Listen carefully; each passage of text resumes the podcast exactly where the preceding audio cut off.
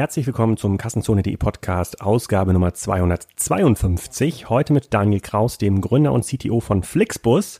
Es geht heute also nicht um den Handel von Produkten und Waren, sondern von Dienstleistungen, in diesem Fall die Dienstleistung der Busreise. Daniel ist ein extrem charismatischer und sympathischer Gründer und äh, verrät eine ganze Menge über das Geschäftsmodell von Flixbus, wie es so groß werden konnte, welche Herausforderungen demnächst anstehen und wieso die Unit Economics von so einem Bus sind. Also ein paar spannende Antworten hat er auf jeden Fall parat. Ich wünsche mal viel Spaß dabei. In dieser Folge werden wir unterstützt von einem Hamburger Fintech-Unternehmen, Collect AI. Collect AI ist ein Teil der Otto-Gruppe und das hat eine Software entwickelt für digitales Forderungsmanagement. Dies wird eingesetzt von Unternehmen wie Bonprix, ähm, DriveNow und natürlich auch Otto selbst. Was macht Collect AI? Die setzen auf künstliche Intelligenz beim Thema Forderungen. Wenn ihr digitale Rechnungen, Mahnungen und digitale Payment-Links mit Collect AI versendet, dann unterstützt euch die künstliche Intelligenz bei der Auswahl des Kontaktzeitpunkts und des Kommunikationskanals. Dadurch steigert sich laut Collect AI messbar die Realisierungsquote, ähm, erhöht die Liquidität und man senkt die Kosten. Ihr schützt also eure Kundenbeziehungen über E-Mail, SMS und ähm, Messenger und äh, ihr könnt natürlich über ein eigenes Branding auf der Collector AI Landing Page bequem die gängigen Zahlungsmethoden wie PayPal und Klarna nutzen, damit eure offenen Forderungen beglichen werden. Darüber hinaus gibt es noch ein paar spannende Feedback Optionen. Also das kann also eine ganze Menge dabei unterstützen, dass ihr mehr Geld zurückbekommt von Forderungen, die euch zustehen. Die haben außerdem ein ganz spannendes Whitepaper rausgebracht. Ähm, das lohnt sich wirklich mal zu lesen, habe ich auch reingeschaut. Ähm, da geht es um die Zahlungsbereitschaft im E-Commerce. Da könnt ihr also lernen, wie man selbst bei Zahlungsstörungen die Kundenbindung stärkt und gleichzeitig die Kosten senkt. Lohnt sich wirklich. Ich verlinke das natürlich in den Show Notes. Könnt ihr runterladen unter kassenzone.collect.ai. Und äh, das kommt natürlich von meinem Ausbildungsunternehmen der Otto-Gruppe. Deswegen kann es nur gut sein. Jetzt erstmal viel Spaß mit Daniel Kraus von Flixbus. Daniel, herzlich willkommen zum Kassenzone.de Podcast. Heute mal wieder remote und äh, nicht zu einem Handelsthema, sondern zu einem Mobilitätsthema. Es geht um Flixbus. Äh, du warst schon mal bei einem Kassenzone-Format zu Gast bei der Demexco oder Internet World. Wir haben das jetzt hier im Vorgespräch nicht weiter klären äh, ähm, können. Da haben wir schon mal über Flixbus gesprochen. Ähm, daran kann sich aber hier von den Podcast-Hörern keiner mehr erinnern. Deswegen können wir von vorne beginnen. Sag doch mehr, wer du bist und was du machst. Hi Alex, ähm, erstmal vielen Dank, dass ich da sein darf. Äh, ziemlich cool, vor allem remote. Ja, du in der Nähe von Hamburg irgendwo, ich in der Nähe von Nürnberg irgendwo, beide am Land. Die Technik ist weiter, als wir denken. Ja. Und äh, das ist auch ein gutes Stichwort, denn ähm, ich bin einer der drei Gründer von Flixbus und bin bei uns für die Technologie verantwortlich.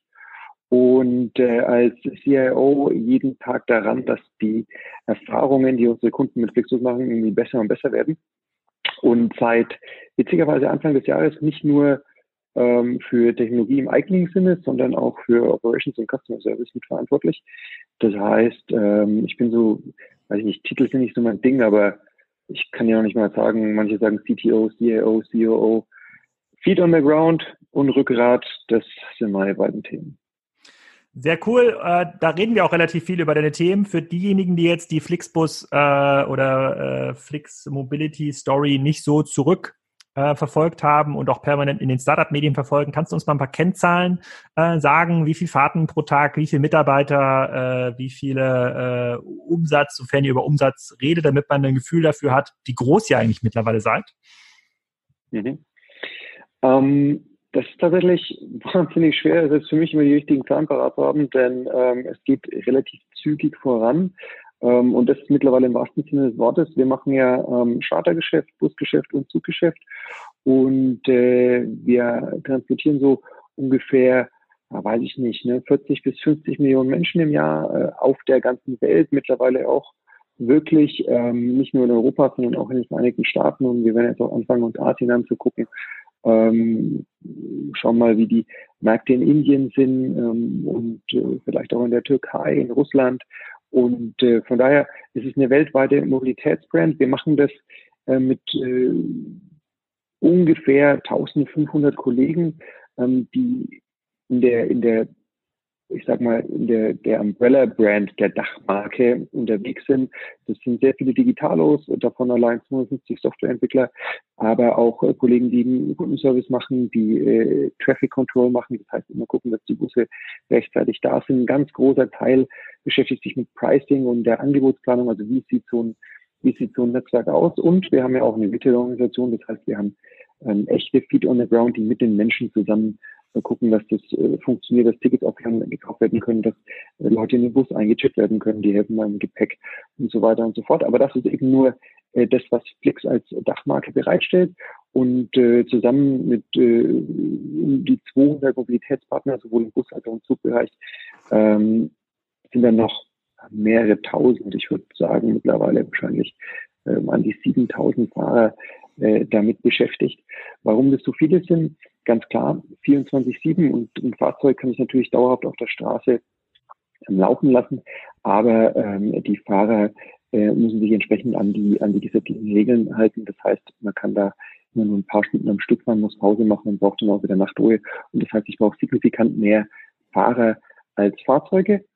Und äh, wir machen das Ganze jetzt insgesamt in äh, knapp 30 Ländern äh, aus, ja, ich würde sagen, so 18, 19 Standorten heraus büroseitig.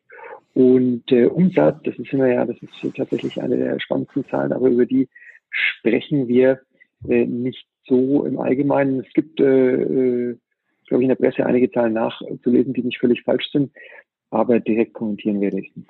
Ja, also neunstellige Umsätze sind in der Presse immer zu hören, also mehrere hundert Millionen. Ähm, vielleicht aber ganz kurz, du musst nicht genau über Umsatz reden, aber vielleicht, wie das Modell funktioniert. Ähm, ihr, ihr, ownt, ihr ownt ja die Busse nicht selber, wenn ich das richtig verstanden habe, sondern äh, die Busse werden äh, sozusagen werden besessen von ja, Busfahrern oder Busunternehmern. Ähm, wie funktioniert das genau? Also wenn ich jetzt heute eine Karte von Kiel nach Berlin äh, buche, die kostet, äh, muss ich gleich mal nachschauen, was die jetzt kostet, wenn ich jetzt heute buchen würde. Das ist eigentlich ein ganz guter, ganz guter Test mal hier. Äh, die kostet meinetwegen 20 Euro. Ähm, wie, wie, wie funktioniert da so ein bisschen die Zuteilung? Wo verdient ihr Geld oder wie, wie mhm. funktioniert das Geschäft mit dem Bus? Und der Bus ist natürlich nicht besessen, ja, Gott sei Dank. Also in den meisten Fällen, wobei manchmal gibt es auch interessante äh, Konstellationen, was unsere Kunden angeht. Aber ähm, tatsächlich sind die alle in, in, in Besitz dieser Mobilitätspartner. Das sind mittelständische Bus- und auch Zugunternehmen, ähm, die neben Flixbus auch ganz anderes Geschäft haben. Das kann äh, ganz normal ÖPNV-Geschäft sein. Das heißt, die fahren in den Städten rum, ob das jetzt BVG ist oder HVV oder MVG, um mal ein paar große zu nennen. Ähm, oder die machen Schulverkehre, all das und die machen nebenbei eben auch Fernlinienverkehre und das machen sie Gott sei Dank äh, bevorzugt mit Flixbus. Und ähm, da läuft es eben so ab, dass die, die Busse besitzen und auch die Fahrer anstellen und äh, wir eben die ganze Plattform, den Vertrieb, den Kundenservice, alles was drumherum äh, relevant ist, vorneweg und auch hinten raus. Das stellen wir bereit. Wir teilen uns die Konzession, das heißt, Flixbus ist auch in der Verantwortung gegenüber den Kunden und äh, wir teilen uns eben auch den Umsatz. Und da ist es so, dass äh, 70, 30 kann man sagen, ist so ein bisschen der Standard. Das heißt, 70 Prozent davon gehen an den Busunternehmer. Ähm, warum der Standard? Weil umso, ähm, umso mehr wir insgesamt Umsätze machen, umso sehr ist dann ein bisschen der Share von, von, von Flixbus, der, der wächst ein Stück weit. Denn gerade zu Beginn ist es so, dass die Busunternehmer über 70 Prozent äh, brauchen, um, äh, wenn mal so eine Linie anläuft und die noch nicht eben voll ist, dass das auch äh, wirtschaftlich betrieben werden kann. Ist das, ist das Risiko einer neuen Strecke, liegt das dann beim Busunternehmer? Wenn jetzt ein Busunternehmer, äh, sagen wir mal hier, was ist hier eine Kleinstadt, äh, in Rendsburg sitzt und sagt, komm, ich würde gerne die Rendsburg-Hamburg ähm, anbieten. Ich glaube, ihr habt regulatorisch müsst ihr immer über 50 Kilometer, glaube ich, müssten die Strecken ähm, sein. Äh, ähm, äh, kann der dann zu euch kommen und sagen, ich würde das gerne über euch äh, hosten und sagt ihr, okay, machen wir, mach, machen wir gerne? Also äh, was wir nicht mehr machen, ist, dass wir einfach freie Vorschläge nehmen. Äh, natürlich prüfen wir alle Vorschläge und gucken, ob wir in der Lage sind, das äh, schnell profitabel betreiben zu können. Aber das war früher ein bisschen anders. Da haben wir noch äh, quasi auf das, das, auf das regionale Know-how vertraut. Aber die Skaleneffekte des Gesamtnetzwerks ist elementar. Und da äh, vertrauen wir jetzt viel stärker auf unsere Daten. Das heißt, wir würden es prüfen. Und ja, wir unterstützen die Busunternehmer entsprechend. Es gibt immer äh, quasi so eine Art Grundabsicherung, möchte ich sagen, ähm, die unabhängig von jedem Umsatz läuft, damit wir uns das Risiko eben auch teilen und nicht sagen, ja, pff, wenn es nicht läuft, dann guckst du in die Röhre, sondern da geht Flixbus entsprechend in die Verantwortung. Mhm. Ich habe jetzt hier gerade mal eure Website geöffnet. Ich habe jetzt mal Kiel nach Berlin eingegeben. Wenn ich jetzt um 16.35 Uhr, also in 10 Minuten äh, äh losfahre, kriege ich einen Preis von 39,99. Bin äh, in 5 Stunden 25 vor Ort. Dann gibt es, glaube ich, noch ein paar Umsteigemöglichkeiten in, in, in Hamburg. Ähm, wenn ich aber den Zug, den Bus um 18.35 Uhr nehme, äh, kriege ich einen Preis von 15,99. Ist das so ein bisschen wie bei Uber? Also es ist quasi Nachfrage, Angebot. Wenn eine Strecke stark nachgefragt und ausgebucht ist, steigt der Preis. Ähm, und äh, wenn halt nicht viel nachgefragt ist, bleibt der Preis niedrig? Genau, also es gibt mehrere ähm, Faktoren, die den Preis bestimmen. Das ist mittlerweile zum großen Teil auch äh, maschinell gesteuert und strategisch wird es äh, von unseren äh, Pricing- und Yield-Analysten eben äh, bestimmt und das hat A was mit dem Wettbewerb zu tun, das hat B was mit der Auslastung zu tun, das hat C was mit der Vorbuchungszeit zu tun. Da gibt es sehr, sehr viele ähm, Elemente, die einfließen. Ich würde sagen, am, am einfachsten äh, ist es mit äh, einem klassischen Airline-Pricing-Modell zu vergleichen. Was wir nicht machen, ist, äh, dass wir jetzt äh, wirklich, wenn irgendwie was Drängendes ist, da plötzlich dann die Apothekenpreise aufrufen ich glaube, das macht über auch nicht mehr, aber da hat man es ja mal so eine Zeit lang in der Presse gelesen, dass da, was weiß ich, da war Streik hier oder da war dann irgendwie ein Notfall da in der Stadt und wirklich waren alle über wahnsinnig teuer. Das tun wir nicht machen, sondern es ist tatsächlich äh, eine, eine Pricing-Strategie, die sehr stark darauf ausgelegt ist, dass die Auslastung hoch ist, weil das ist sehr wichtig für uns. Und äh, dann gibt es eben sehr viele Einflüsse, die da drauf, ähm, die da drauf äh, einzahlen. Wie gesagt, Nachfrage, ähm, Wettbewerb, äh, Wochenende, untertags, wie viel Vorlauf hast du? Also wenn du wirklich so ganz kurzfristig buchst, wie du es jetzt äh, gesagt hast, dann, dann gibt es immer äh, den höchsten Preis. Ähm, und dann kann es auch darauf ankommen, ob du jetzt äh, beim Fahrer direkt buchst, was auch immer den höchsten, den Normalpreis sozusagen nach sich zieht, oder ob du sagst, nee, du buchst das irgendwie drei Wochen vorher in der App. Ähm, das liegt auch ein bisschen daran, wie dann zum Beispiel die Vertriebskosten strukturiert sind. Und ähm, deswegen ist es, würde ich sagen, am einfachsten mit, äh, mit einem Airline-Pricing ähm, zu vergleichen. Und äh, wir versuchen es immer fair und transparent zu machen und äh, achten vor allem auf die. Mhm. Okay, ich habe das, ich glaube, selber auch erlebt. Ich, äh, ich glaube, ich weiß gar nicht, wann der große Sturm war. Vor einem Jahr oder vor zwei Jahren äh, sind die Bahnen zurück äh, aus Berlin nach Hamburg ausgefallen und da habe ich, glaube ich, ähm, zwei Stunden vor der Abfahrt noch ein Ticket bekommen für 25 Euro, obwohl der Bus schon ähm, fast ausverkauft war. Also es hat gut äh, funktioniert. Ich würde noch mal ein paar Jahre gerne zurückspulen und zwar ähm, auf eure auf eure Anfangszeit, ähm, weil die Art und Weise, wie ihr der größte Anbieter geworden seid, finde ich einen ähm, extrem spannenden ähm, Case, der sicherlich auch schon jetzt Einzug gehalten hat in die, äh, in die Business Administration Studiengänge an einigen Universitäten, äh, weil es war ja gar nicht angelegt, dass ihr ähm, so ein krasser Marktführer werdet, ja Monopolist im Grunde genommen bei Fernbus, äh, Fernbusreisen oder quasi, Mono, äh, quasi Monopolist. Ähm, ich ist ja, ich habe hier aus, ich weiß gar nicht, wo das war, die Wirtschaftswoche, gab es eine ganz spannende Abbildung. Ich habe das ja hier in meine, in meine, äh, in meine Kamera. Da sind das quasi dann der Weg äh, äh, von äh, Flixbus nachgezeichnet über verschiedene, über verschiedene Jahre. Ähm, 2013 war das das Jahr der, äh, äh, der äh, der neuen regulatorischen ähm, Richtlinien, so dass der Fernreisebusmarkt geändert wurde, oder ist das schon vorher angefangen? Ähm, tatsächlich, weißt du, wie es ist, da muss ich immer Englisch sprechen, wir, wir fühlen uns nicht als Monopolist. Wir hatten gerade über Pricing gesprochen und ähm, der Kunde hat und viel mehr, als es jemals äh, äh der Fall war, nutzt diese Entscheidungskraft auch. Das heißt, ähm, wenn wir zu teuer sind, dann wählen die die Bahn. Und äh, deswegen müssen wir immer gucken, dass wir äh, zwischen diesen ganzen Alternativen das beste Preis-Leistungsverhältnis haben. Und äh, da trifft man genau diese, diese, diese Pricing-Logik zu, über die wir gesprochen hatten. Aber natürlich haben wir äh, eine gewisse, äh, gewisse Verantwortung, weil wir jetzt gerade in Deutschland, was den Bus angeht, eine, eine, eine herausragende Stellung haben. Und die hat die hat in Teilen schon vorher begonnen, weil die Liberalisierung wurde, ich sag mal, angebahnt. Ähm, Dein Bus beispielsweise hat ja angefangen, äh, im Rechtsstreit mit der Bahn so überhaupt dann den Bus wieder in den Fokus zu rücken. Und das war ja sowas wie eine Busmitfahrgelegenheit. Ähm, und äh, äh, deswegen Alex und Cody haben da, glaube ich, schon ein bisschen Grundstein gelegt.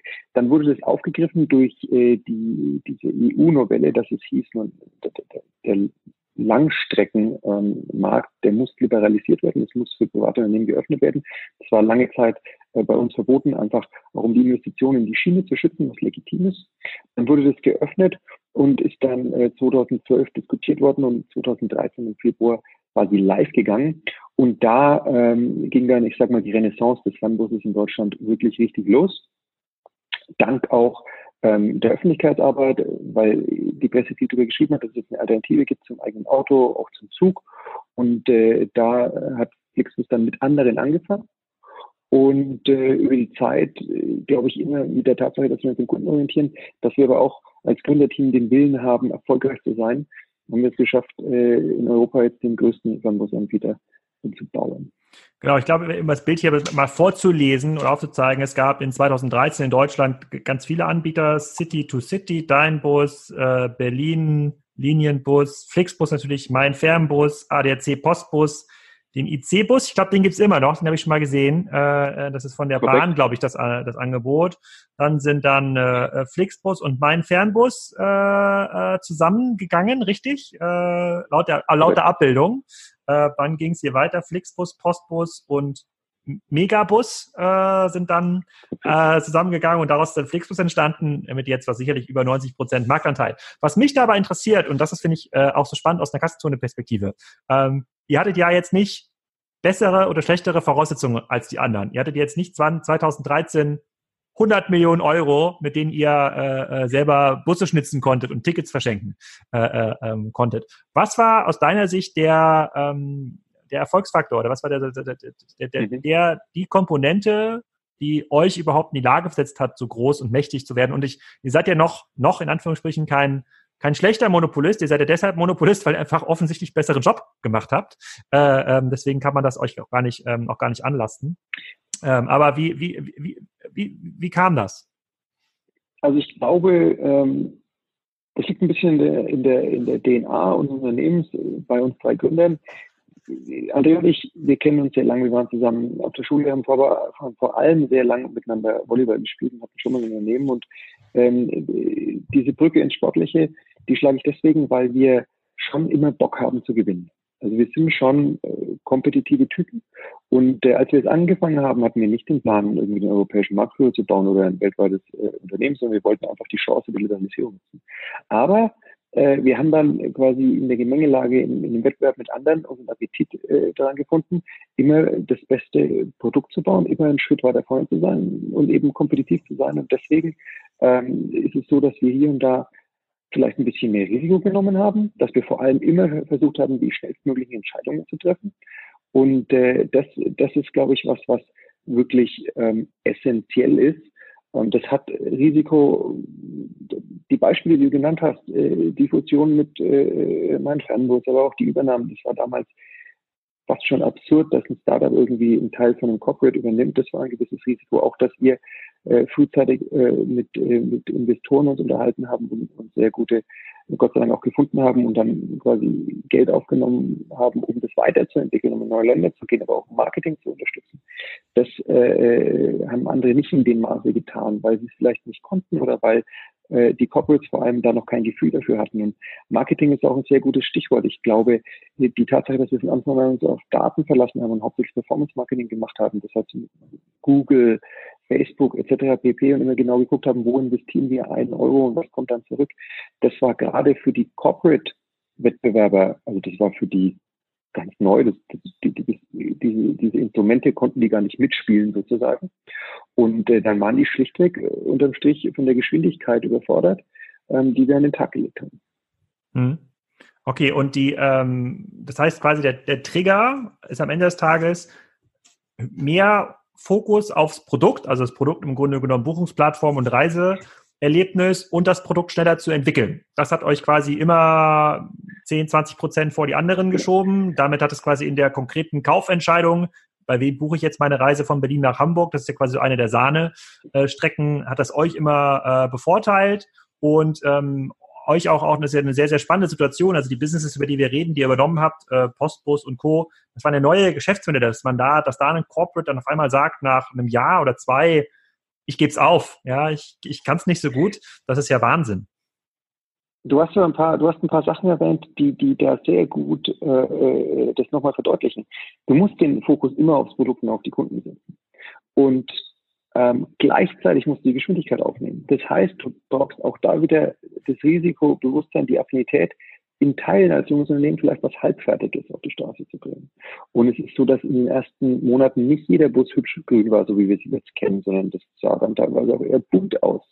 Und ähm, wir haben es auch geschafft, Gott sei Dank, die ganze Internet- und WLAN-Thematik zu verbessern über die letzten Jahre. Das war am Anfang auch eher okay, würde ich sagen, als gut. Also da gab es einige Dinge, da haben wir Time to Market verkürzt, weil wir, äh, weil wir es nicht bis zur absoluten Perfektion äh, getrieben haben. Und das ist was, ähm, was glaube ich sehr normal ist für junge Unternehmen, wo sich aber Corporates schwer mit tun. Und auf der anderen Seite ist es so, obwohl es vielleicht neue Geschäfte waren von so Großkonzernen, leiden die ja trotzdem, obwohl sie klein sind, von wegen Startup im, im Unternehmen, leiden die an den gleichen Prozessen, an der gleichen Entscheidungsschwierigkeit, wie es eben, wie es eben die, die Mütter- oder Vätergesellschaften tun. Und äh, dann bist du in so, einem, in so einem Wettbewerb mit jungen Unternehmen nicht nur im Mobilitätsumfeld, sondern wahrscheinlich auch bei euch zum Beispiel nicht äh, wettbewerbsfähig. Genau, ich glaube, das, das ist, entspricht quasi dem ziemlichen, ähm, äh, der ziemlichen Beschreibung von Conway's Law. Ich weiß nicht, ob du das schon mal gehört oder äh, gelesen hast. Also, dass große Organisationen, die neue Geschäfte bauen, ähm, dann sind diese neuen Geschäfte nichts anderes als ein Replikat der Strukturen der großen Organisation. Ich glaube, das kann man auch sehen bei Postbus und IC-Bus. Äh, äh, insbesondere die Bahn schafft es jedoch, ähm, auch das Buchungserlebnis äh, der Bahn auch auf den Bus zu übertragen. Das muss man erstmal schaffen. Ähm, äh, das ist ganz spannend, dass du erzählt, weil das, da, damit seid ihr, ihr seid damit so ein bisschen so ein, äh, so ein ganz, ganz klassischer äh, äh, Case. Also das heißt aber noch nicht, dass es einfach ist. Es ist ja nicht einfach, diese Produktentscheidung zu treffen. Und ich habe auch, äh, ich habe auch gehört in dem äh, Podcast, den du im Handelsblatt aufgenommen hast, äh, da gab es so einen kleinen Fragebogen, den hast du, glaube ich, vor ein paar Wochen erst äh, ähm, aufgezeichnet, ähm, dass einer deiner größten Fehler, die du gemacht hast, war es, das technische Herz am Anfang der Entwicklung mhm. ähm, rauszugeben. Und das ist natürlich jetzt für viele Zuhörer, die auch so ähm, das kennen, was wir für Herausforderungen lösen mit Spriker, ähm, auch spannend. Ähm, was genau habt ihr denn am Anfang gemacht und, und warum war es keine gute Entscheidung, Technologie im ersten Schritt outzusourcen? Genau. Also was, was, was äh, wir bei der ganzen Geschwindigkeit und, und äh, Risikobewusstsein und Entscheidungsfähigkeit außen vor gelassen haben, ist die Thematik, dass man sich dauernd fokussieren muss. Am Anfang habe ich einen Fokus, weil ich ein Produkt auf den Markt bringen will und dann läuft es irgendwie und dann äh, muss ich mich quasi jeden Tag wieder dran erinnern. Das ist, das ist was, was, was essentiell ist und ähm, in dem Fall, auf den du ansprichst, ist die Herausforderung gewesen, dass wir zwar da schon Investorengeld hatten, wir hatten also die Schlagkräftigkeit, wir hatten zu Beginn auch unser eigenes Geld in die Firma gelegt mit Hilfe eines KfW-Gründerkredits gehebelt, aber wir waren zu dem Zeitpunkt noch nicht so risikoaffin, was das Unternehmerische angeht, wie wir es jetzt sind, weil wir uns da nicht so gut auskannten. Das heißt, wir waren da etwas vorsichtiger und das hat dazu geführt, dass wir zu spät angefangen haben, in die Technologieplattform zu investieren. Und dann wussten wir, im Februar muss es losgehen und wir hätten es nicht mehr geschafft, weil du musst dann Leute anstellen und so weiter und so fort. Und deswegen haben wir uns auf den Dienstleister verlassen und ähm, da hast du dann automatisch mehr Schnittstellen, das ist langsamer, der macht nicht notwendigerweise, was du willst, sondern was auch er denkt, dass richtig ist. Und dann hast du eine Gemengelage, die äh, jetzt im Nachgang ähm, für uns schwierig war. Also ich glaube, es wäre cleverer gewesen, wenn wir einfach noch mehr Risiko zu Beginn genommen hätten und vielleicht auch die Entwicklung der Plattform gestartet hätten, obwohl noch nicht ganz äh, klar war, wann das Gesetz dann wirklich äh, äh, kommt. Ähm, aber so standen wir dann eine Zeit lang da und waren halt quasi abhängig, dass jemand externes eine Änderung gemacht hat und äh, abhängig von Diskussionen und so weiter und so fort. Und dann hast du auch irgendwie Trennungsgespräche und so, die sind nie schön, ja, egal ob professionell oder privat.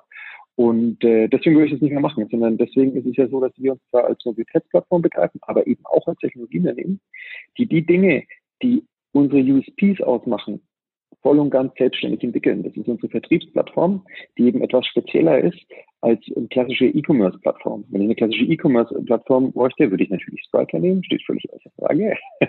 aber ähm, durch diese Geschichte auch mit den, mit den Preispunkten und mit den verderblichen Gütern, ne, auf einem, in einem Bus zu einer Zeit habe ich nur einen Sitz, auf den ich einen Popo setzen kann und dann ist es eben weg. Da gibt es nichts mit Nachbestellung und, und, und Supply Chain im eigentlichen Sinne. Und auf der anderen Seite die ganze Thematik, wie ich, äh, einen, wie ich einen Fahrplan baue. Da ist der Fernbus so ein Zwischending zwischen einem Zug und einem Flugzeug und auch das, äh, da haben wir nichts Anstrengendes am Markt ge gefunden, machen wir jetzt selbst. Und das ist die richtige Entscheidung, weil dann können wir anpassungsfähig sein. Und äh, bei einem dritten, im Normalfall ist es so, dass er nicht nur einen Kunden hat, sondern mehrere und dann dann äh, läuft es daraus, wer am meisten bezahlt. Und äh, das war eine dumme Situation und äh, da werde ich mich auch äh, mein lang dran erinnern. Wir haben dann ähm, äh, über die Zeit das geschafft, die Ressourcen nach innen zu holen, bis wir jetzt mit über 250 Deckig da ganz gut aufgestellt sind und die wichtigen Dinge selbst machen können. Und äh, haben vor allem dann auch gelernt, prüfe, wer sich ewig bindet. Das heißt, wir sind, glaube ich, nochmal sehr selektiver, was die Auswahl von unseren strategischen Partnern angeht. Diese ähm, 250 Entwickler, die sitzen bei euch in, in Berlin oder sind die weltweit verteilt? Äh, die sind verteilt zwischen Berlin, München und Kharkiv oder Kharkov, da scheiden sich die Geister, äh, in der Ukraine. Und ähm, es kann auch sein, dass nach Bedarf dann nochmal ein neuer Standort dazukommt. Wir versuchen, äh, das nicht irgendwie wahllos zu machen, sondern wenn dann die Standorte auch mit einer signifikanten Größe auszustatten, dann, dann mindestens irgendwie 35 Leute oder mehr sitzen, damit du, äh, damit du in sich so eine, so eine Gravitation hast und nicht alles nur remote ist. Ähm, von daher auf drei Standorte verteilt. Und wenn jetzt äh, heute die Idee habt, äh, kommen wir machen jetzt ähm, Flixbus auch in, ich überlege jetzt mal ein Land, wo ihr noch nicht sein könntet, mh, hm, in der Türkei, seid ihr wahrscheinlich schon, ich weiß es nicht. Äh, in Aserbaidschan, ja. Äh, wie lange dauert es, äh, bis ihr eure Seite angepasst habt? Also das ist ja so eine klassische Frage immer auch für Portale, nicht nur für E-Commerce-Portale, sondern auch für mhm. klassische Shops sozusagen. Wie aufwendig ist es für dich dann, ähm, das Konzept, was ihr habt, jetzt äh, anzupassen auf Aserbaidschan und dann die ersten 20, 30 Verbindungen, ich weiß nicht, wie viele es dort geben könnte. So ganz kurze Pause hier. Ähm, viele von euch werden jetzt schon am Ende des Handy-Akkus angelangt sein und sich fragen, wie kann man jetzt die Antwort zum Rollout in Aserbaidschan äh, noch hören, ohne dass das Handy schlapp macht. Da haben wir auch eine kleine Antwort für euch und zwar haben wir hier einen weiteren Partner gewonnen, das ist Samsung und Samsung hat ja das neue Samsung Galaxy Note 10 und das Note 10 Plus rausgebracht. Das ist so ein Powerphone. Damit kann man extrem lange arbeiten und äh, so viele Podcasts hören, äh, wie es nur geht. Ähm, das können natürlich auch als Spielekonsole, als Videostudio benutzen. Das ersetzt mittlerweile tatsächlich ähm, einen Rechner. Das gibt es erstmals in zwei Größen. Beide Modelle sind sehr, sehr dünn und sehr leicht. Ähm, die gibt's natürlich auch in effektvollen Farben, man sehen auch noch cool aus zum Podcast hören. Ähm, aber der große Unterschied zu den Geräten von früher oder auch zu den Android-Handys, die ich sonst noch so nutze, ist, dass man ein sehr intelligentes Akkumanagement hat. Also der lernt so ein bisschen mit, wie er das verwendet, ob ihr jetzt ein bisschen Akku noch sparen müsst, um den Podcast zu Ende zu hören oder ob ihr hier gleich zu Hause seid, damit es wieder laden kann und mehr Leistung äh, freigibt. Da ist mittlerweile ein Speicher drin wie beim Laptop, nur dass man eben keinen Laptop ähm, dabei haben muss. Das kann man per MicroSD-Karte auf 1,5 Terabyte ähm, erweitern. Ähm, da muss man sich auch nicht so viele Gedanken äh, um irgendwelche Online-Backups machen weil man da eine ganze Menge auf das ähm, Handy bekommt. Ähm, was ziemlich cool ist bei dem Gerät ist, es gibt so einen ähm, Pen mit einer Gestensteuerung, den S-Pen, den Samsung Pen und der wird so eine Art verlängerten Hand. Da müsst ihr euch mal die Demo-Videos angucken. Das ist ganz schwer hier per Audio zu ähm, erklären. Ähm, aber das ist tatsächlich ein Gerät, das ähm, erweitert das Smartphone fast bis zu einem Tablet slash Notebook und ich glaube, das äh, kann tatsächlich ganz cool sein, wenn ihr euch das mal anguckt. Ich schaue mir es auf jeden Fall an und teste äh, und teste das nicht nur zum langen Podcast hören, sondern tatsächlich auch mal als Ersatz meines äh, Notebooks, ob man damit durch den ganzen Tag kommt und alles so bearbeiten kann, wie man es auch äh, bearbeiten möchte. Ich glaube, Samsung ist auch dafür bekannt, dass sie ein sehr starkes Produktökosystem haben mit vielen anderen Wearables, die sich gut mit so einem Gerät vernetzen können. Die sind da relativ leidenschaftlich und ähm, haben da schon immer ziemlich coole Geräte auf den Markt gebracht. Also schaut euch das mal an unter samsung.de slash galaxy-note 10. Ähm, schreibt mir gerne euer Feedback und ich erzähle euch hoffentlich in den nächsten Ausgaben, was das ganze Gerät kann. Wenn ihr jetzt schon das Note 10 bzw. Note 10 Plus kaufen wollt, dann gibt es bei der Bestellung im Samsung Online Shop ein passendes Charging Pad gratis dazu. Dafür müsst ihr einfach auf samsung.de slash note 10 gehen und bis zum 17. Oktober den Code Kassenzone eingeben. Ich verlinke das natürlich nochmal in den Show Notes, damit da auch nichts verloren geht.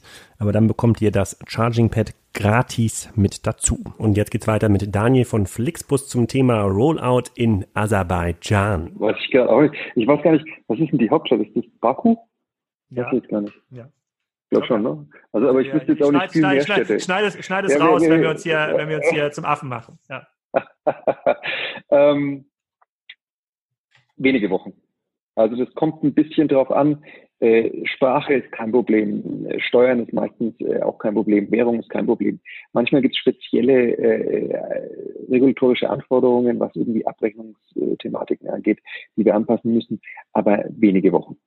Hm. Wie entscheidet ihr denn, äh, euer Streckennetz zu erweitern? Wenn, wenn, ihr seid jetzt quasi in einer Situation, äh, wo man noch, äh, und wahrscheinlich gibt es auch Investoren, und äh, ihr seid ja, da haben wir noch gar nicht drüber geredet, habt ja gerade eine relativ große Finanzierungsrunde aufgenommen. Ähm, es ist ja einfacher ähm, und wahrscheinlich auch finanziell attraktiver, wenn man einmal so eine äh, durchdringende Marktposition erreicht hat, ähm, diese dann zu verteidigen, ähm, als von einem anderen großen Wettbewerber diese erst erkämpfen zu müssen. Das heißt ja, wenn ich jetzt Investor bei euch wäre, würde ich sagen, okay, also ihr habt das bewiesen, wie das geht in Deutschland, Kerneuropa, teilweise auch Frankreich, ihr seid erfolgreich in den USA.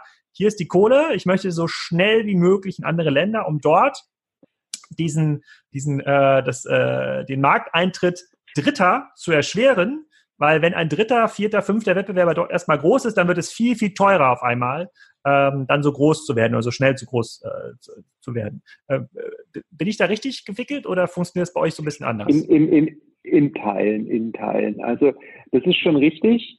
Allerdings musst du diese äh, Marktführerschaft erstmal bauen und äh, dann eben auch verteidigen. Dann wird man leicht laissez-faire und so und äh, verliert den Blick fürs Wesentliche. Also es ist nicht ganz ein Selbstläufer. Allerdings ist es natürlich schon so, wenn du irgendwo einen großen, signifikanten Spieler hast, äh, äh, dass äh, der Wettbewerb anspruchsvoll sein kann und dann muss man überlegen, wann man wohin geht und, und äh, was als nächstes Sinn macht. Grundsätzlich achten wir darauf, dass die Märkte per se groß genug sind. Und damit meine ich jetzt Ground Transportation. Ne? Das ist für uns der Bus, der ist super wichtig, aber äh, äh Züge, Schienenverkehr sind auch wichtig. Und deswegen sage ich äh, Ground Transportation, die Märkte müssen groß sein. Und äh, dann gucken wir, wie kulturell nah ist das? Ne? Also wie ist die Affinität zum Online-Buchen? Wie ist die Affinität überhaupt zum äh, Busreisen beispielsweise? Ne? Also, und, und, und, und, sind wir in der Lage, den Kunden zu verstehen? Und äh, dann gucken wir auch, ist das irgendwie an einen unserer bestehenden Netze, an einen unserer bestehenden Märkte angeschlossen, weil dann hast du einfacher, schneller Skaleneffekte zu erreichen, logischerweise. Und dann clustern wir das, sage ich mal, Top 10 oder so und, und, und hinterfragen das regelmäßig. Und dann äh, gibt es bei uns ein kleines Team, das guckt sich eben die neuen Länder an, macht Marktstudien, guckt, wer ist der Wettbewerb, wie könnten wir in den, den Markt starten, organisch, anorganisch und so weiter und so fort. Und dann arbeiten wir das wie so ein Backlog, sage ich mal, von, äh, von einem Softwareentwicklungsteam ab. Hm, okay. Und ähm, wenn ihr jetzt überhaupt Geld einsetzt und du sagst, ihr habt jetzt gar nicht den Aufwand, Busse kaufen zu müssen, also vielleicht müsst ihr hier und da mal äh, für den Testmarkt selber was investieren. Ich habe jetzt auch gesehen, ihr habt einen Test mit Elektrobussen äh, gemacht. Wahrscheinlich musst ihr da schon nochmal 3,50 Euro selber zahlen, um sowas machen zu können, frühzeitig. Ähm, wofür braucht ihr denn, wofür braucht ihr denn eigentlich so viel Geld? Mhm. Ähm, also grundsätzlich investieren wir äh, sehr viel in Technologie umso schneller wir wachsen und umso verschiedener die Kundenansprüche und die Märkte sind, umso mehr muss man das anpassen, dass jeder Kunde das auf ihn zugeschnittene Erlebnis hat. Und damit meine ich jetzt nicht nur die Klassiker, wenn ich die Website oder die App angucke, sondern meine ich die Prozesse, wie wir die ganze Flotte steuern. Ähm, das ist eine der größten simultan laufenden Passagierbeförderungsflotten der ganzen Welt, die wir steuern in allen möglichen Ländern und das muss ja reibungslos funktionieren. Ähm, die Netzplanung, wie baue ich ein sinnvolles Netz, wie messe ich das alles? Also da geht sehr, sehr viel in, äh, in, in, in, in Technologie und technologienahe Themen. Dann ist es natürlich so, dass wir äh, gucken müssen, dass es ein ansprechendes Produkt ist. Das heißt, da geht einiges äh, in, in, Research, in, in, in die Definition und das Auswählen von Produkten mit sehr futuristischen Themen wie im E-Bus oder äh, jetzt vielleicht demnächst auch sowas. Innovationsbus, wo man mal anguckt, was kann man alles tun und so mit den OEMs zusammen. Dann ist äh, das Thema ähm, Vertrieb und Marketing natürlich elementar ähm, Online-Marketing, den Kunden auf uns aufmerksam zu machen. Gerade in den neuen Ländern äh, ist es durchaus immer äh, ein neues Spiel, ja, weil da kennen die eventuell unsere Markennamen noch nicht. Ähm, dann geht es um die Vertriebsstrukturen, ob das dann die Partnerschaften mit, mit äh, Reisebüros oder ähnlichem sind oder unsere eigene Retail-Infrastruktur, dass wir auch sicherstellen können, dass wirklich jeder zu jeder Zeit, wenn er Lust drauf hat, äh, ein Flixbus-Ticket ähm, kaufen kann. Und äh, dann hast du hier und da auch immer ein bisschen äh, eine Kasse für ähm, Übernahmen, Merger, für anorganisches Wachstum. Polski-Bus ist, glaube ich, eines der bekanntesten Beispiele, wo wir uns ähm, in Polen für ein, ein nur teilenorganisches Wachstum entschieden haben und äh, was jetzt sehr, sehr erfolgreich ähm, als Flixbus Polen funktioniert. Und äh, das ist immer nicht vorprogrammiert, aber solche Gelegenheiten kommen und dann will man entsprechend gewappnet sein. Denn für das Standardgeschäft ist es durchaus so, äh, dass wir jetzt nicht mehr wahnsinnig viel investieren müssen. Dadurch, dass wir seit 2017 Break-Even sind, läuft das einfach so weiter. Aber die Expansion, ähm, das ist äh, im Prinzip bedeutet Expansion auch Investition. Du hast gerade schon beschrieben, dass so ein wesentlicher Erfolgsfaktor diese Mobilitätsketten sind, also auch die Verknüpfung von Strecken ähm, überregional. Ich, ich habe in meinem ähm, Grundstudium an der Uni Kiel hatte ich einen Professor Andreas Drechsel, das war so eine der Ikonen im Bereich Operational Research. Ja, sozusagen da, da haben wir quasi das Chinese Postman Problem hoch und runter äh, modelliert und da hat sich auch und äh, der hat uns konnte uns auch erklären, warum es so schwer ist, die äh, die äh, die Bundesliga-Planung fair zu machen, sozusagen Auswärts, Heimwärtsspiele und warum es so schwer ist, das zu berechnen. Ähm, so stelle ich mir das auch so ein bisschen vor in der Fahrtenplanung. Wenn man da so viele Reisen und Strecken miteinander verknüpft, hat man so viele Variablen, um das irgendwie optimal zu gestalten. Ähm, das macht schon kompliziert. Hab, äh, ist das so ein ist das ein Schwerpunkt dann auch von euch? Also, oder sagt ihr, nee, wir, wir haben auch diesen halbe Stunde Takt, fahren alle, alle halbe Stunde los und dann geht sich das schon aus? Nee, nee, nee. Das ist ja genau das, was uns in meinen Augen ähm, unter anderem von der Deutschen Bahn unterscheidet, aber auch von vielen Airlines. Wir sind in meinen Augen das erste Verkehrsunternehmen, das wirklich nachfrageorientiert versucht, ins Netz zu bauen und nicht einfach irgendein Angebot hinzustellen, weil es quasi staatlich legitimiert ist oder vielleicht sogar im Staatsbesitz ist. Und das ist extrem anspruchsvoll, nicht nur aus den mathematischen Herausforderungen heraus, wie du sie beschrieben hast, das kann man mit Software in Teilen lösen, aber es ist auch kein Selbstläufer, sondern äh, jedes Land hat eine eigene Regulatorik. Äh, hier darf ich das, da habe ich keine Haltestellen. In Deutschland nur über 50 Kilometer, in Frankreich nur über 100 Kilometer. Es ist also quasi wirklich ähm, anspruchsvoll, das alles übereinander zu legen. Und dann ist es auch so, dass ich es möglichst kostenoptimiert äh, zusammen mit unseren Buspartnern machen muss. Das heißt, wenn der Buspartner in äh, Brunsbüttel sitzt, dann lasse ich den wahrscheinlich nicht von München nach Freiburg fahren. Ähm, da hast du irgendwie dann Zubringer-Schwierigkeiten.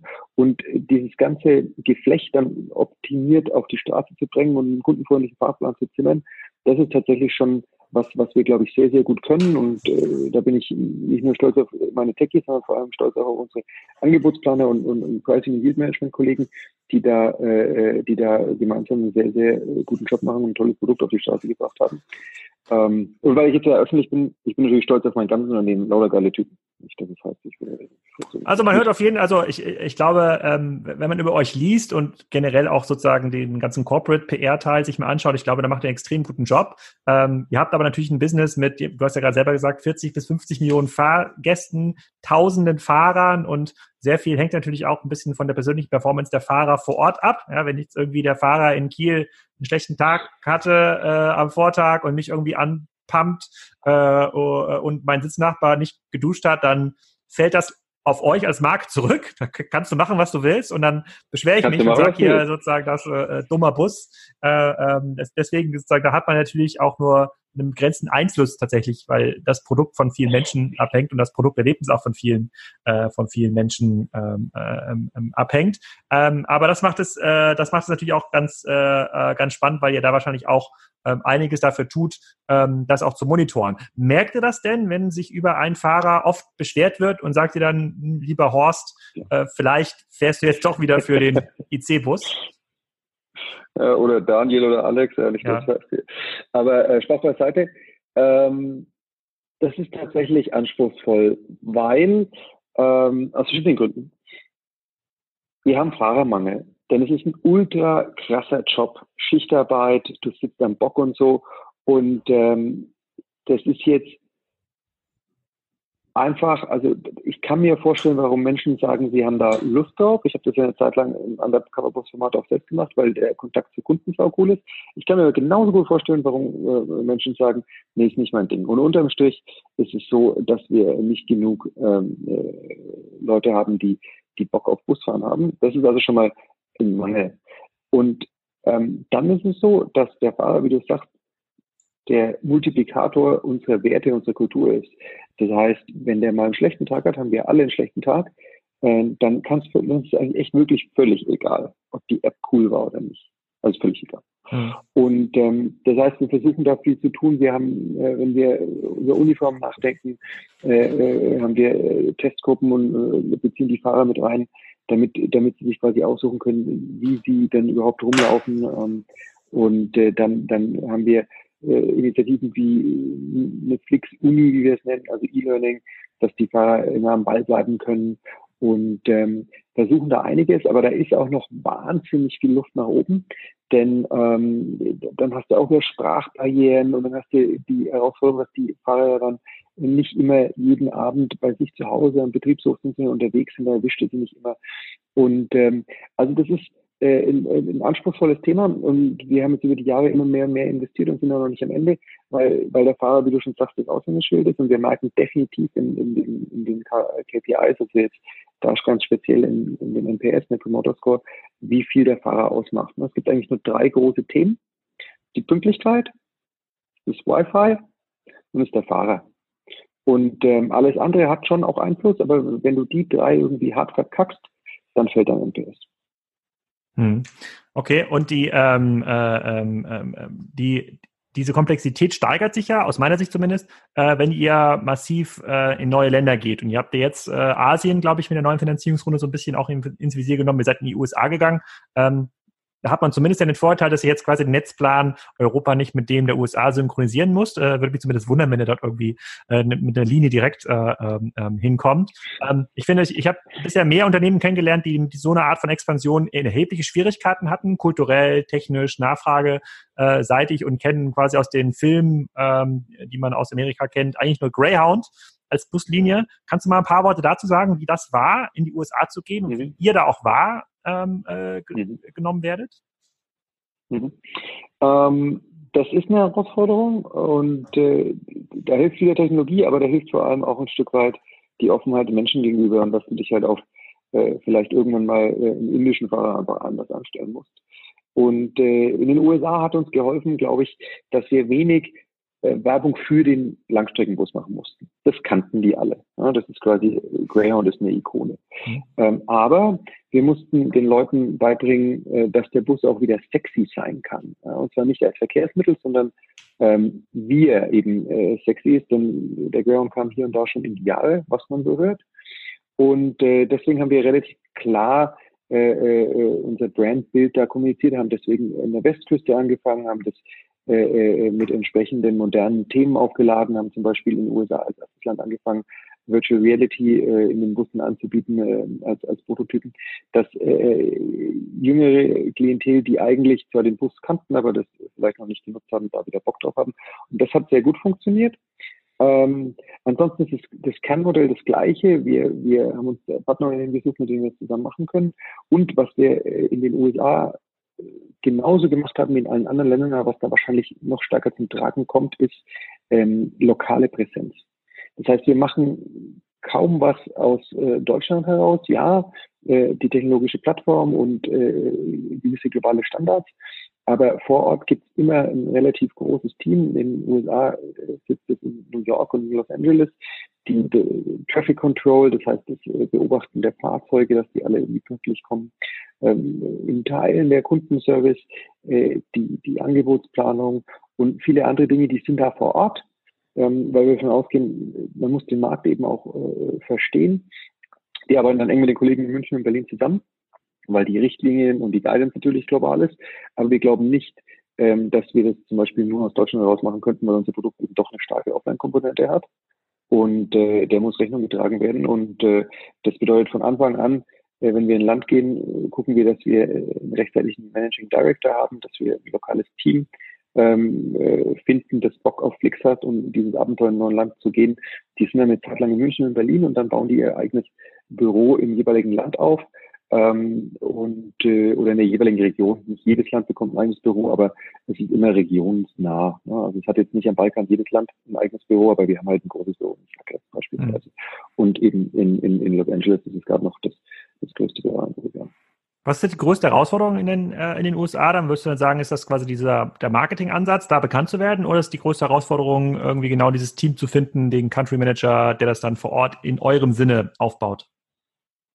Also äh, das, äh, ein gutes Team zu bauen, ist immer eine sehr, sehr große Herausforderung. Sie war in den USA jetzt nicht größer als in jedem anderen Land, aber dieses darf man nicht äh, auf die leichte Schulter nehmen. In den USA speziell ist es so, dass ähm, dass es äh, für uns wichtig ist, uns von Greyhound und Megabus zu differenzieren und das ist eine gewisse, äh, gewisse Herausforderung und dass wir auch unsere Standards äh, gegenüber unseren Buspartnern durchsetzen, dass da eben ein anständiges Produkt beim Kunden vor Ort auftaucht, dass die Dinger pünktlich sind ähm, und äh, äh, ansonsten ist es so, dass wir äh, das Marketing anders aussteuern müssen. Und da, äh, das kombiniert sich dann mit dieser Team-Thematik, wie du es gesagt hast, weil nur weil wir alle Englisch sprechen, heißt es noch lange nicht, dass wir verstehen, äh, äh, wie die Kollegen in den USA ticken und wie ich sie am besten ansprechen kann. Und das ist in den USA schon noch eine größere Herausforderung, weil, ähm, weil es halt einfach ein anderer Kontinent ist.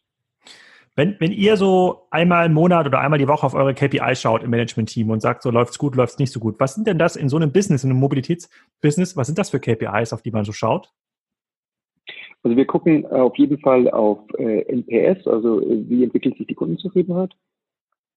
Wir gucken natürlich auf unseren Umsatz und äh, über die verschiedenen Regionen.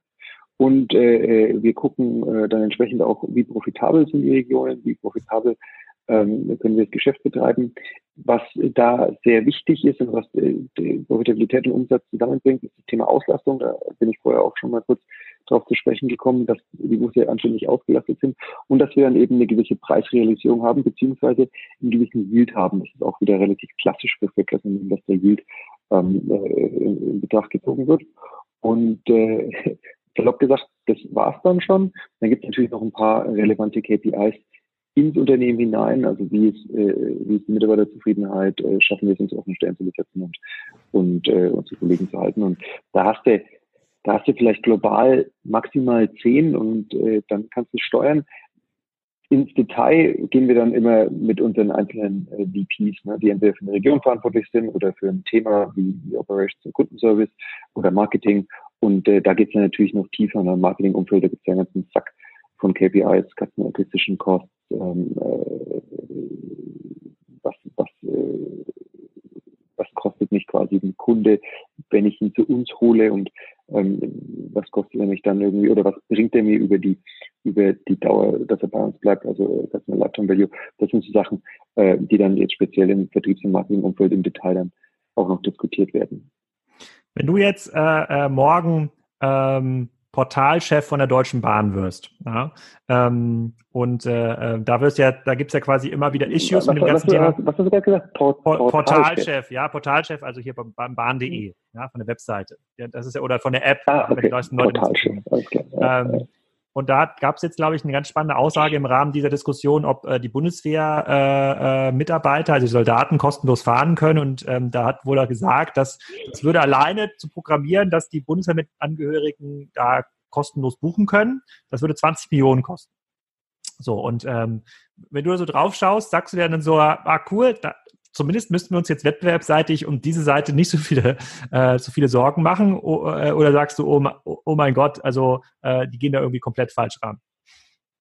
Also ich bin jetzt kein Bahnprofi, das muss ich äh, vorneweg schicken. Und ich habe mittlerweile durch Flix ein wesentlich größeres Verständnis, wie komplex es ist. Das heißt, ich bin auch keiner, der mit dem Finger zeigt und lacht.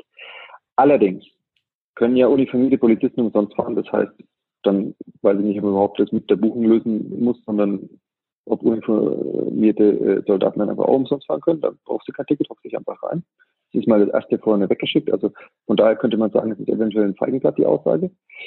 Und zum anderen, also für 20 Millionen, und wir sprechen jetzt nur vom Portal, ne? also wir fassen ja. die Backend-Systeme nicht an und wir gehen davon aus, dass es einigermaßen sinnvolle Schnittstellen gibt. Für 20 Millionen brauche ich Ihnen das Ganze ja nochmal neu. Ja.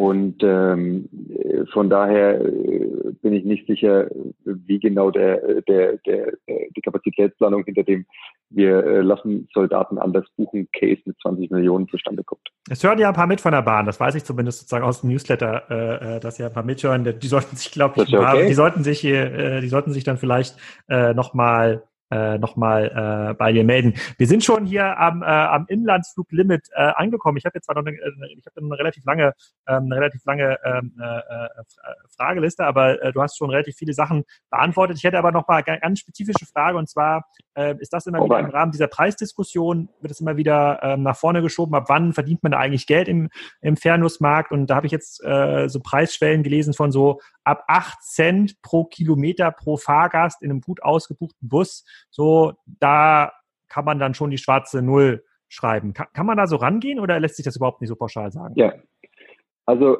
es ist tatsächlich sehr pauschal, also ich kann nicht einfach Ja oder Nein sagen, aber der Korridor ist nicht falsch und die Herangehensweise ist richtig. Es kommt natürlich zum Beispiel darauf an, ob das ein Doppeldeckerbus ist oder ein einfacher Bus und ob der einfache Bus zwei Achsen oder drei Achsen hat. Also da gibt es sehr viele Dinge, die äh, auf den Wert äh, dann einwirken, ob der jetzt bei äh, 8 Cent oder 10 Cent oder 12 Cent liegt. Ähm, aber die Herangehensweise ist richtig und der Korridor ist nicht ganz falsch. Das ist schon, das ist schon, da kann man schon so drüber machen. Und wenn du dann jetzt solche Aktivitäten siehst, ihr habt jetzt ja aus Frankreich, gibt's wieder einen neuen Konkurrenzversuch. Äh, ich glaube, äh, von BlaBlaCar, ich weiß nicht, ob das Unternehmen heißt das dann BlaBlaBus. Äh, ich bin mir gar nicht sicher, wie das. Also ich ähm, glaube, das ist ja wie bei uns ein bisschen. Ne? Unser Unternehmen heißt ja Flix Mobility und Flixbus ist ja faktisch jetzt eine der Marken neben Flix Charter und, und Flix Train. Und deswegen gehe ich davon aus, also ich weiß gar nicht, wie das Unternehmen heißt, aber für mich äh, ich nenne es immer noch BlaBlaCar und BlaBlaBus ist eine Marke von den Kollegen. Hm. So denke ich drüber nach. Ah, okay, cool. Und ja, es ist Wettbewerb. Also ich meine, es muss, ja, es muss ja auch spannend bleiben, nachdem die Bahn ja quasi so äh, den Wettbewerb so eingestellt hat, äh, muss es ja zumindest zwei, drei geben, die euch auch ein äh, bisschen, äh, bisschen, also, bisschen wir, ist, ist nicht so, dass wir da Applaus klatschen, aber wir fühlen uns da äh, positiv herausgefordert. Und äh, jetzt bei dem ersten Netz, das ich von den Kollegen gesehen habe, da äh, musste ich auch kurz schmunzeln, weil anscheinend unsere Netzplaner und unsere Software, die das macht, noch etwas überlegenes, aber die werden lernen und wir nehmen das sehr ernst. Mhm. Und äh, wir werden ähm, nicht nur unsere Kunden im Busmarkt zeigen, dass wir ein überlegenes Produkt haben, sondern ähm, wir gucken jetzt mal, ob wir den Modalsplit auch ausweiten und äh, werden deswegen mal gucken, ob wir ähm, auch mit FlixCar vielleicht äh, eine ähnliche Plattform äh, bieten, um, um äh, Kunden nochmal zusätzlich zum Bus, zum Zug eine Alternative zu, äh, zu bieten. Und äh, ähm, von daher, wir freuen uns auf die nächsten Monate und Jahre. Ich, ich, ich würde gerne Ende des Jahres nochmal ein Update mit dir machen. Und zwar würde ich nochmal ganz ja. genau auf den Kunden schauen, sozusagen, wie loyal sind die Kunden, wie kanalübergreifend fahren die Kunden, Bahn, Bus, äh, vielleicht das Flix-Taxi äh, in Zukunft äh, und, darf, und, und dann vielleicht auch nochmal ein kleines Update zu machen, was äh, in USA und Co. Äh, passiert. Es würde mich freuen, wenn du dazu Zeit hast oder auch äh, in einem Rahmen Klar. der vielen Events, dass wir da mal sprechen können. Wir hatten ja jetzt schon erhebliche Schwierigkeiten in der Reiseplanung, bis wir herausgefunden haben, sagen, lass, uns, lass, uns einfach, lass uns einfach Zoom machen äh, dann funktioniert es auch, äh, funktioniert's auch schneller. Wenn wir, aber wenn jetzt haben wir August, wenn wir jetzt äh, Dezember oder Januar machen, dann, dann äh, kriegen wir das hin, da bin ich sicher. Es ist natürlich noch mal schöner, wenn wir uns irgendwo äh, sehen und treffen. Allerdings, das finde ich jetzt schon gut, dass wir beide quasi in der Papa sitzen und das äh, trotz Internet und 5G-Schwäche in Deutschland zu funktionieren scheint. Aber das kriegen wir hin, würde ich sehr gerne machen. Freut mich. Dann erstmal vielen Dank an dieser Stelle. Ähm, vielleicht kommen noch mal ein paar Kommentare über Soundcloud und dem Kassenzone-Transkription, die online ist, dann rein. Da würde ich mich freuen, wenn ihr darauf äh, ähm, antwortet. Und dann freue ich mich auch auf ein Update am Ende des Jahres. Vielen Dank. Ich auch. Alex, ciao, mach's gut. Schönes Wochenende schon mal vorab. So, das war schon wieder mit Folge 252. Für die nächste Aufnahme mit Daniel schicken wir mal ein richtiges Mikro. Da muss er nicht mit den Headsets von Apple arbeiten, die in der Regel eine relativ unsaubere Audioqualität abliefern. Aber es hat trotzdem ziemlich gut funktioniert. Und äh, wir lernen ja noch dazu bei diesen Remote-Aufnahmen. Also, vergesst nicht bei Collect AI vorbeizuschauen, euch das White Paper runterzuladen, äh, damit ihr auch bei Payment-Ausfällen die Kundenbindung erhöhen könnt. Und schaut euch unbedingt das neue Telefon an, das Samsung Galaxy Note 10 oder das Note 10 Plus. Das lohnt sich. Ich gucke mir das auch auf jeden Fall an und werde euch in der nächsten Folge ein bisschen davon erzählen, wie das genau funktioniert und ob man damit besser arbeiten kann als mit normalen Handys. anderer Marken oder der gleichen Marke vielleicht. So, jetzt aber erstmal ein schönes Wochenende. In der nächsten Woche findet ihr eine Ausgabe, die Ausgabe 253 ähm, zum Thema Metro Markets. Das ist ganz neu gestartet, gab es erst diese Woche in der Pressemitteilung. Da habe ich mich mit dem Gründer und CEO zusammengesetzt ähm, am Flughafen und habe darüber gesprochen, wie so ein B2B-Marktplatz denn in unserer Handelswelt Sinn macht, wie der funktioniert, wie man damit Geld verdienen kann und was da eigentlich dahinter steckt. Ciao, ciao.